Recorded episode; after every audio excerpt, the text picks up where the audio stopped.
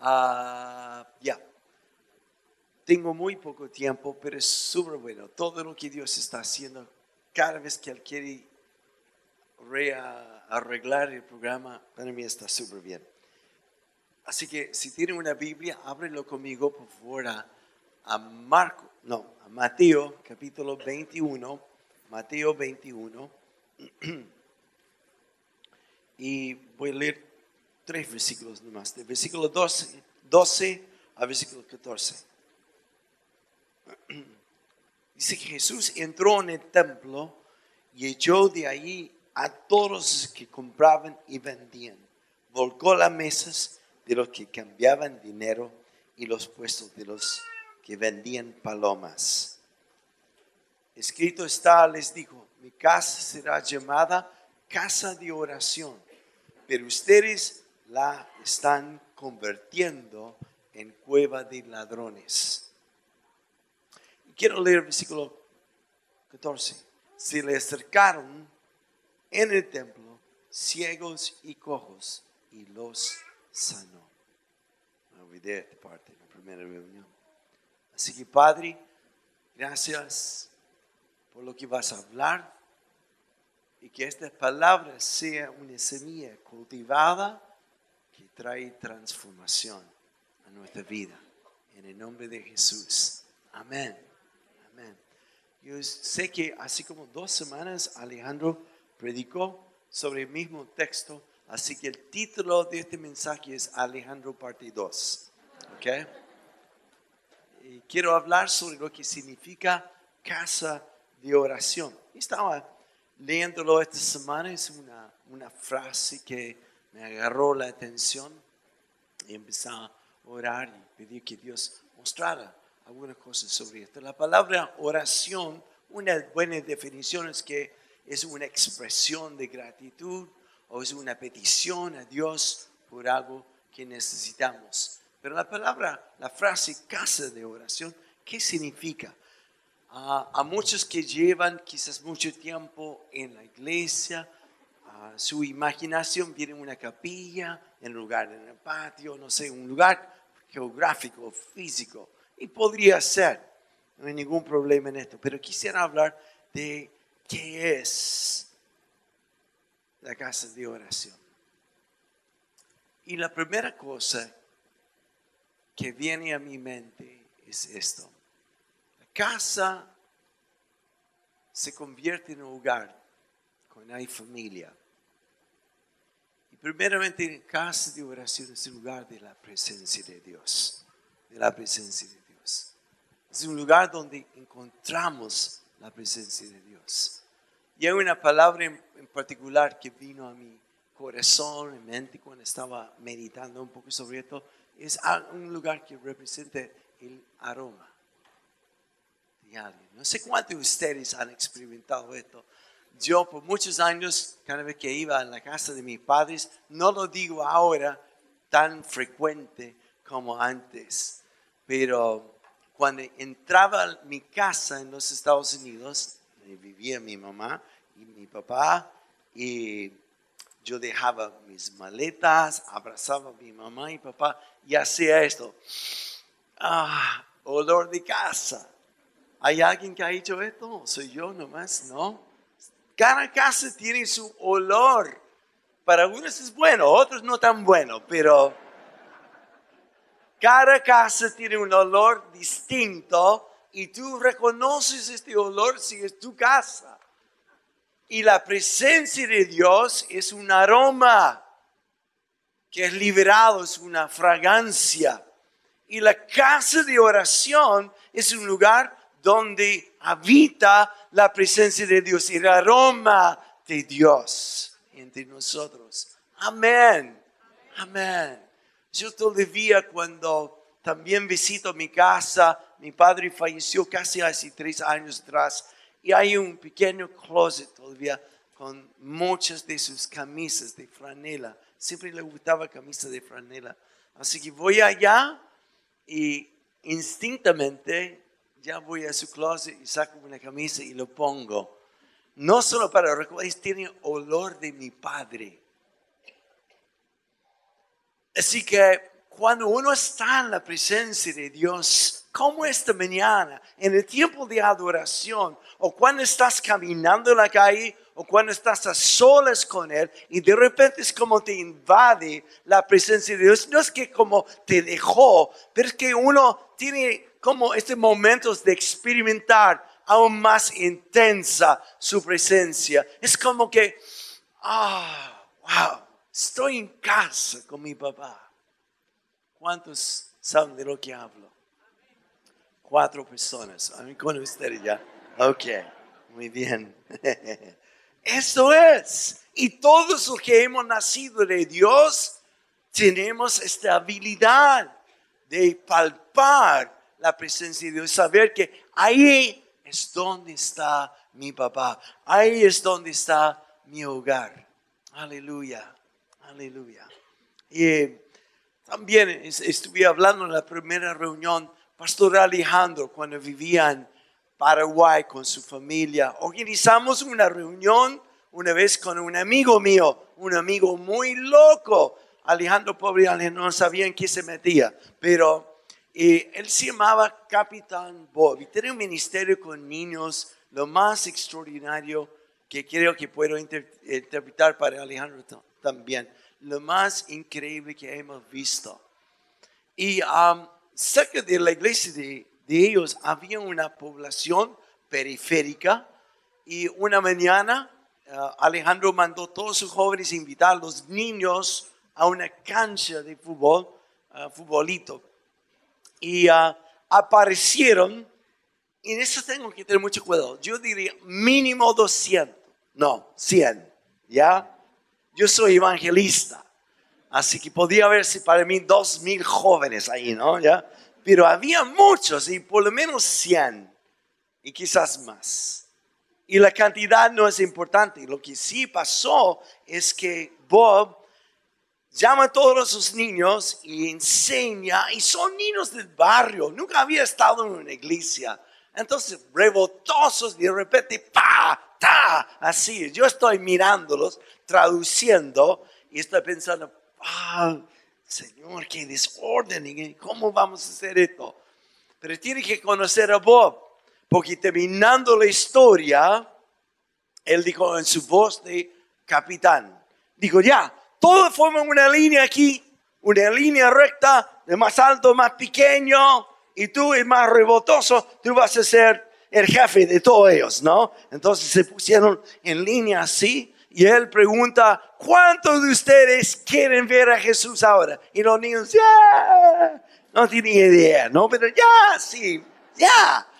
Así que en esta mirada de Bob, que siempre es como que tú nunca sabes lo que va a pasar. Es tan impulsivo y tan ungido por Dios. Él dijo, ya, todos los niños ahora cierran los ojos. Y cierran los ojos y literalmente él empieza a orar por los niños y todos cayeron al suelo bajo el poder del Espíritu Santo. Y yo quedé como, Y una cosa entre muchas cosas que me impactó, porque podría estar toda la tarde hablando de lo que pasó en esa reunión. Varios años atrás, ah, la última vez que fui a, Paraguay, había un joven en la viña liderando adoración. Dije, qué bien que lo haces. Me dijo, ¿te acuerdas de esa vez cuando fuiste con Bob a la cancha de niños? Yo estuve ahí y Dios tocó mi corazón. Y desde esa vez sigo a Jesús. Así que cuando se levantaban los niños del suelo, no sabía qué pedir, pero solamente decían, quiero más, quiero más, quiero más. Y Bob oraba de nuevo. ¿ya? Y el día siguiente, cuando Bob salía a pasear por las calles ahí, los niños solitos salían de su casa y le seguían. No sabían hablar con él, ni hablaba nada de castellano, pero sintieron el aroma, el aroma, presencia, presencia de Dios. Así que primero la casa de oración es el lugar de la presencia de Dios. Mm. Una historia más sobre esto nomás, pero uh, cuando yo fui al seminario teológico, que se llama Asbury, al otro lado de la calle estaba la Universidad de Asbury, un- una universidad cristiana. Y tres años antes que llegué al seminario, en la universidad estalló un avivamiento. Y a nosotros nos cuesta entender qué es avivamiento, porque nunca lo has vivido. No tiene cómo compararlo. Pero solo para decir esto, ellos obligadamente tenían capilla una vez a la semana en el auditorio. Todo- Todos los universitarios tenían que ir. Y en medio de los avisos, el Espíritu Santo descendió sobre este lugar. Y estaban todos quebrantados, todos, casi todos jóvenes adelante, los profesores también súper tocados. Sonó el timbre como que tiempo de terminar la capilla y volver a la clase. Nadie se fue a la clase, ni siquiera un profesor. Y la reunión duró 126 horas sin parar. Más de 100 universitarios fueron tocados por jóvenes que salieron simplemente contando a otros lo que Dios estaba haciendo ahí. Tres años después, yo entré en este auditorio y aunque no entendía qué había pasado, pero uno entraba y era como, "Mm, presencia, presencia. Entonces, primero, casa de oración, presencia de Dios. Segundo, también es un lugar de intimidad, de intimidad con el Padre. Es un lugar donde uno entra y ora y hay media hora, ojalá que sea menos y no sé qué decir. Es como, no es una repetición, sino es intimidad con Él. Es descubrir el Padre y permitir al Padre descubrirte a ti. Intimidad es un lugar donde no hay nada oculto. De hecho, la palabra verdad en griego significa justamente esto. Cuando Jesús dijo, "Y conocerás la verdad la verdad te hará libre. Verdad en griego ahí significa sin esconder. Sin esconder nada. Sin dejar nada oculto. Y este lugar de intimidad es como dije, donde empiezo a descubrir a Dios. En nombre de Dios, en nombre de una persona, revela su carácter, revela algo sobre esta persona. En el Antiguo Testamento, especialmente entre, los hebreos, casi profetizaban el nombre sobre su hijo, sobre su hija.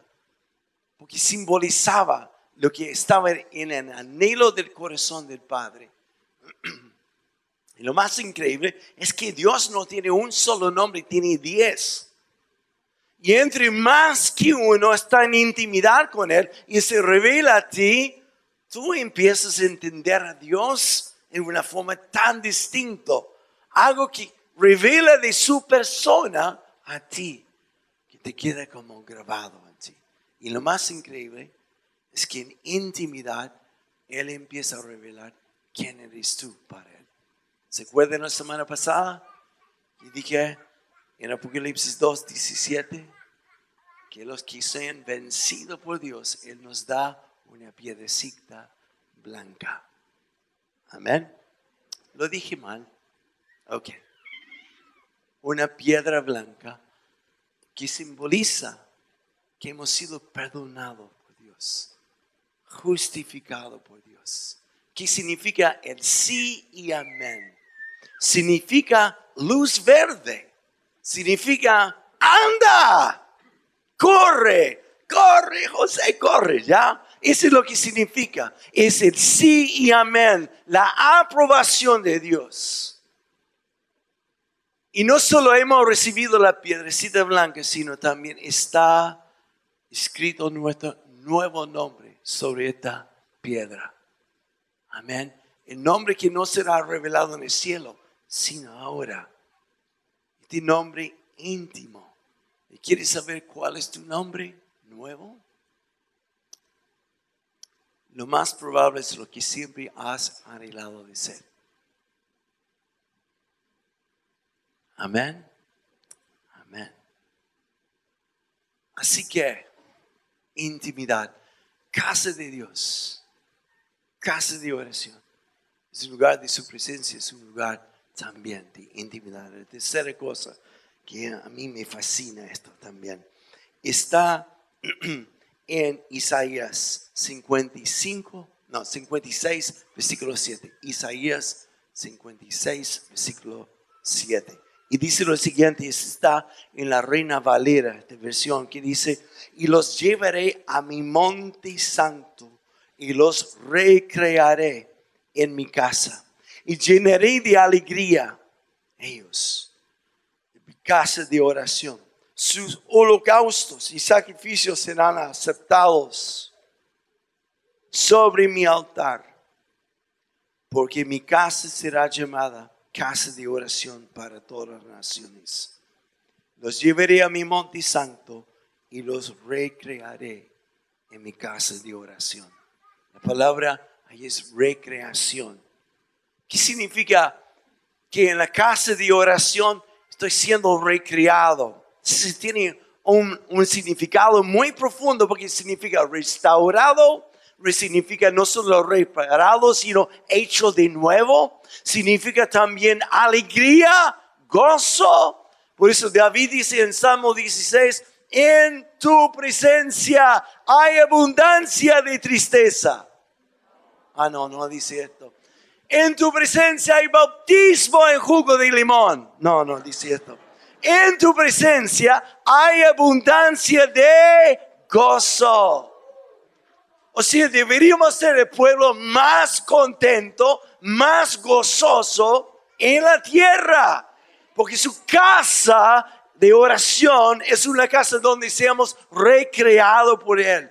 Y en hebreo la palabra recreación significa aliento, el soplo de Dios sobre nosotros. Tremendo, tremendo. Entonces, y eso me gusta, cuando Jesús está con sus discípulos en el aposento alto, está listo a hacer, después de su crucifixión, Él traspasa la puerta. Y traspasando la puerta, dice a sus discípulos paz y luego dice como el Padre me ha enviado, así les envió y sopló sobre ellos. En mi casa somos recreados por Dios. Amén. Ok. Versículo 13. Más Jesús dijo, mi casa será llamada casa de oración, pero, y aquí hay un pero, pero ustedes la están convirtiendo en cueva de ladrones. ¿Qué significa esto? Para, y yo podría ser mucho más cosas, pero yo veo dos cosas que son ladrones en nuestra vida. Y el primero se llama pecado. Yo sé que aquí no hablamos mucho de pecado, pero hoy voy a hablar un poco de esto. Porque primero, yo creo que la mayoría de nosotros, incluyendo pastores, venimos de iglesias muy legalistas, con muchas reglas, mucho pecado, pecado, pecado. Y a veces la tendencia es como ir al extremo, en dirección opuesta. Hablamos de gracia, gracia, gracia, amor, amor, amor, y la verdad. Pero la verdad es el siguiente. Lo que nos roba de experimentar presencia, intimidad y recreación de Dios es ladrón de pecado.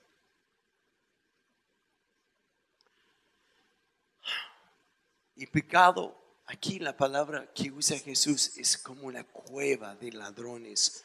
Cueva es un lugar oculto, es como en un escondite de ladrones, es un lugar donde no entra la luz. Y acuérdese que verdad significa esto, donde no hay nada escondido. Echar afuera los ladrones es permitir la verdad de Jesús entrar en este lugar que lo tengo oculto por vergüenza o por condenación O simplemente porque ya me he convertido en esclavo de esta cosa. Y nunca seré libre de esto, a menos que permito que la verdad llegue ahí. Porque donde está la luz, no hay tinieblas. Amén. Y déjame aclarar esta cosa, porque gracia sí significa el perdón de Dios. Pero gracia, dado por el Espíritu Santo, es lo que me empodera no para hacer lo que yo quiero. Gracias dado como que, no sé qué, total gracia. no, gracias dado y me empodera para hacer lo que Él quiere. Así que no se puede como estar viviendo en pecado o lo que sabiendo y aún confesando, pero sigue ahí, total que hay gracia. No, no es así. No es así. Es un ladrón que ha metido y la única razón por que está ahí es porque lo tiene oculto, escondido. Santidad no es vivir una vida sin pecar. Santidad es vivir una vida transparente delante de Dios. Permitir que la verdad entre, porque conocerá así la verdad y la verdad te librará. Amén. ¿Qué pasa cuando pegas? Y pegamos, pero confesamos y apartamos. Y en vez de mirar esto como está condenado en vergüenza, que no sé qué hacer, yo miro a Él. Y mirándole a Él es aquel que pone fe en mi corazón. Es la fe que vence al mundo. Alguien me escucha. Yo sé. Así que ladrón número uno. Hay otro ladrón. Que es distracciones. En cuanto a fijar mi atención en las circunstancias adversas, en fijar en, personas que me han herido y tantas cosas donde una vez más saco mi vista de Él. En Mateo 6 dice que mis ojos son la ventana de mi alma. Y si mis ojos están fijos en la luz, todo mi ser se llena de luz. Entonces, no es cuestión de, ay, tengo que luchar contra el pecado, tengo que hacer batalla. Es fijar mi atención en Él. Y entender quién es Él, quién soy para Él. Y esto me inspira fe, etc. Esto es otro sermón.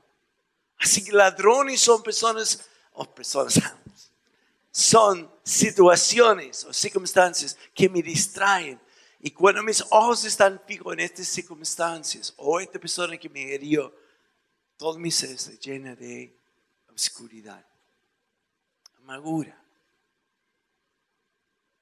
Así que, ¿qué quiero que hagamos esta mañana? Es identificar algunos ladrones. Y como Jesús, busca una correa o algo así. Y hoy día lo vamos a echar a patadas. Amén. Vamos a hacerlo permitiendo la luz, la verdad, a compenetrar en nosotros. ¿Okay? Porque quiero terminar diciendo esto. Casa de oración sí puede ser un lugar geográfico, puede ser una capilla, como dije, un lugar, pero bíblicamente, casa de oración soy yo. Si estuviera en Argentina, diría, sos vos.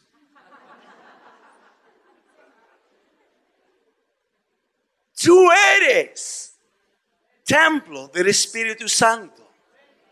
Casa de oración en este contexto significa que Dios te está llenando de su presencia. De ti sale el aroma de Él, la fragancia del Espíritu Santo. Aleluya. En segundo de Corintios, quiero leer esto versículo capítulo 2, versículo 14. Sin embargo, gracias a Dios que en Cristo siempre nos lleva triunfantes y por medio de nosotros esparce por todas partes la fragancia de su conocimiento. Porque para Dios nosotros somos el aroma de Cristo entre los que se salvan y entre los que no se salvan, los que se pierden. Entiéndeme en qué contexto quiero decir esto. No es como pintarme como, ah, ayer tuve una experiencia. Uh, fui a una boda, una nomás. Alejandro fue a dos bodas ayer, así que él gana el récord ayer. Pero después de la ceremonia que hice, había una recepción, una pequeña recepción. Y ustedes, aunque quizás no lo crean, yo soy tímido cuando estoy entre mucha gente que no conozco, así me chupo un poco, ¿no? me quedo ahí tomando el jugo, probando el canapé y cosas así y no hablando mucho con las personas. Y de repente se me acerca un hombre chico de como 55 años, yo diría, con barba y todo esto. Y, me dice, ¿te puedo interrumpir? interrumpir? Yo no estaba haciendo nada. Así que, así que me dice, yo soy ateo. Así se presentó. Y dijo, pero yo nunca he visto algo como esto y habló un poco de la ceremonia y me dijo, y me impactaron tus palabras. Y empezamos a hablar un poco y de repente le hice la pregunta, mm, si Jesús estuviera aquí ahora, ¿tú le seguirías? Y él me dijo, por supuesto.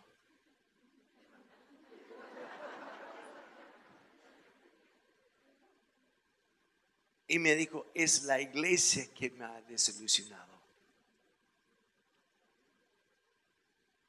Así que le miré en los ojos y dije, no estás lejos del reino. Y empezamos a hablar y me dijo, hay algo en ti. Yo no sé qué es algo que me atrae.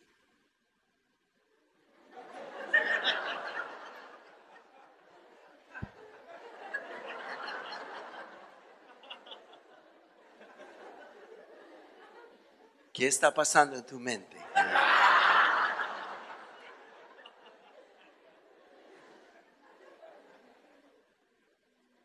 Para mí es el aroma. No sé qué está pensando tú, ¿ah? Es el aroma. Y en el momento dado, le dije, perdón, pero tú tienes un dolor aquí. Así me dijo, y empezó a hablar de una enfermedad. Entonces dije, ¿me permitirías orar por ti? Claro, me dijo, ateo. Dios vino sobre él. Fue tremendamente tocado por Dios. En el mundo de tecnología, que yo no entiendo casi nada, mi nieta de seis años entiende más de computación que yo, de internet. Pero hay una frase súper, súper popular para los de Instagram y otros, que es hashtag de Instagram. Lo dije bien, ¿no? ¿Qué es esto? Es una palabra que está siendo muy popular hace como un año o dos años máximo. Y el hashtag, y si no sabe lo que es hashtag, yo tampoco, lo busqué en Google. es esto. La palabra es no filter, no filter, sin filtrar, sin filtro. ¿Qué significa esto? Porque llega tanta información y tanta información está como, como mezclado con qué es, qué no es. Hasta las fotos vienen con Photoshop y todo esto, como todo arreglado. Y hoy en día estamos frente a una generación que ya no quieren ver una mezcla de esto, una mezcla, quieren ver algo auténtico, genuino. Hasta la comida quiero orgánico. Nada de químico, yo quiero algo auténtico. Ayer estuve en Talca con Héctor allá y estamos saliendo y dije, quiero tomates, pero tomate, tomate. Nada de plástico. Así que compré una caja de tomates genuinos, ¿no? Así somos hoy en día. Y especialmente la generación nueva de jóvenes. No quieren ver una iglesia de religión. No compren una vida de un cristiano con una cruz y una Biblia y lleno de un ladrón, lleno de una cueva de ladrones. No quieren ver como una abeja que sabe distinguir entre una flor plástica y una flor genuina. Esta generación busca lo verdadero de Dios y somos templos de su Espíritu Santo, de la presencia de Dios que emita Amen. Yeah.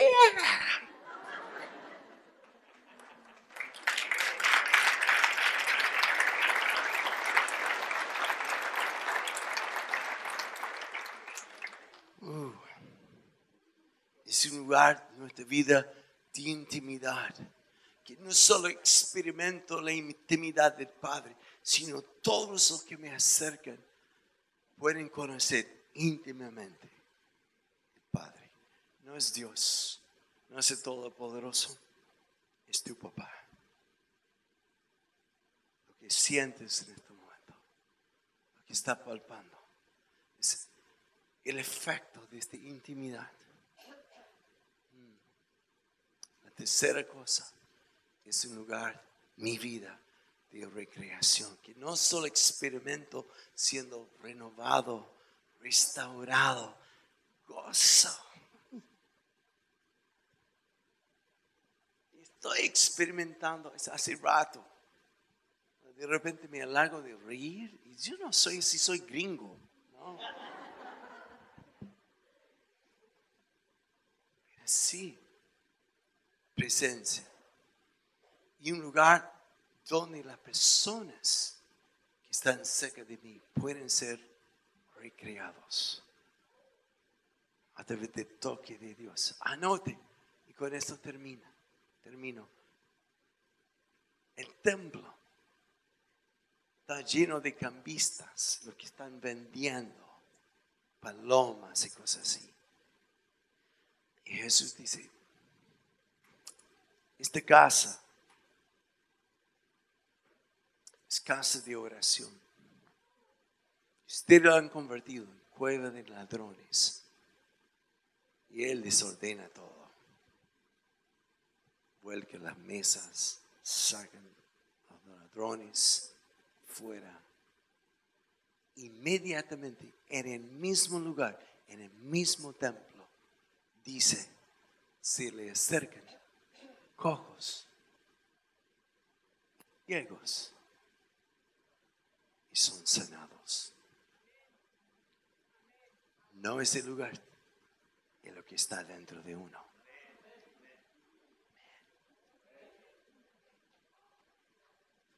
Yeah.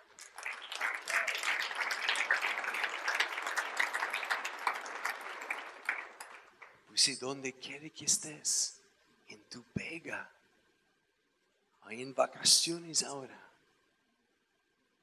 vos sos templo. vida su presencia, intimidad y recreación. Donde como ayer, anoche, noche vi tres personas sanadas por Dios en súper poco tiempo. No estaba buscando ni siquiera. Pero es así, tú llevas su presencia. ¿Cuántos esta mañana puede todavía hacer como mm, casa del Padre? Que no solo está aquí, está aquí. Póngase de pie y vamos a terminar. Johnny, por favor.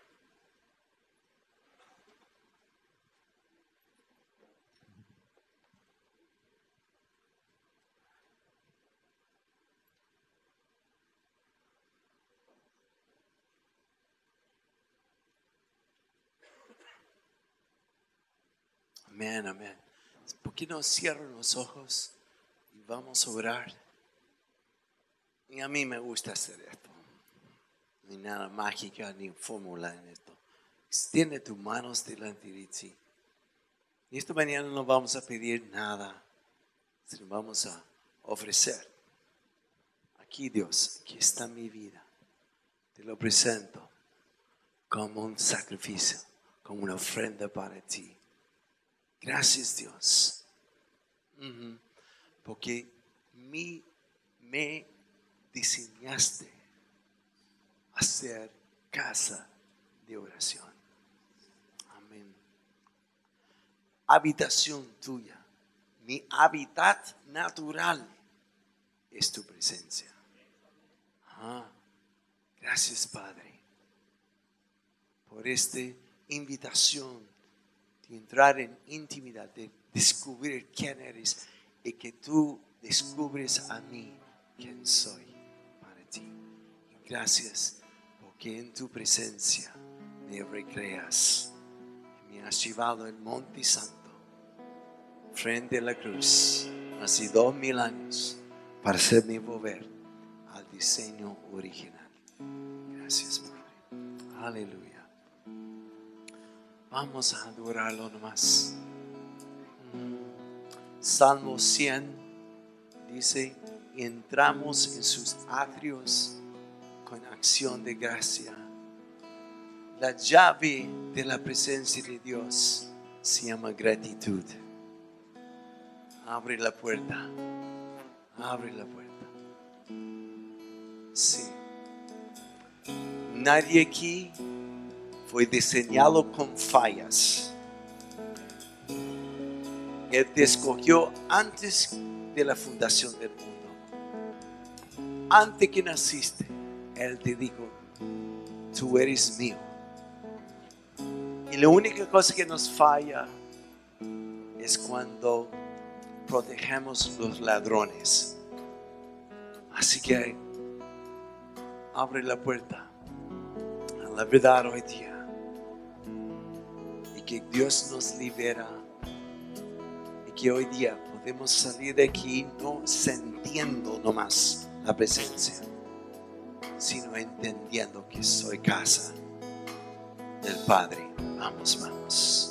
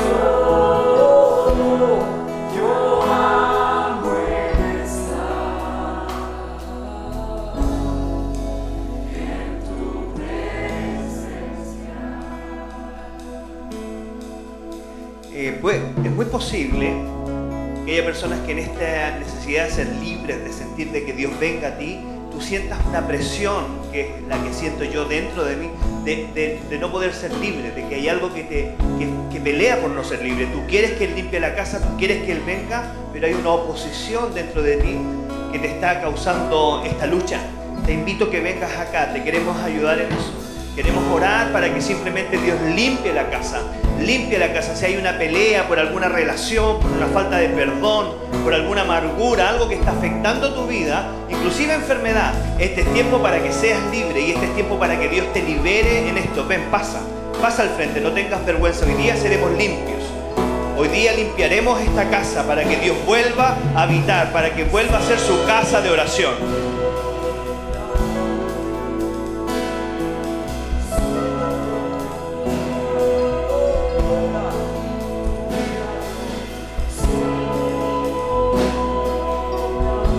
Te permitas ir a casa así. No te permitas ir a casa con esa tensión. Dios ha venido a hacernos libres y Él lo va a hacer. Él va a venir a habitar su casa. Él quiere, tú quieres. Pero si algo lo impide, si sientes que hay una lucha, ven, ven, vamos a ayudarte en eso. Y por favor, líderes, vengan acá a ayudarnos a orar. Vamos a declarar libertad sobre nuestros hermanos. Líderes de la iglesia, pasen acá, necesitamos mucho apoyo en esto.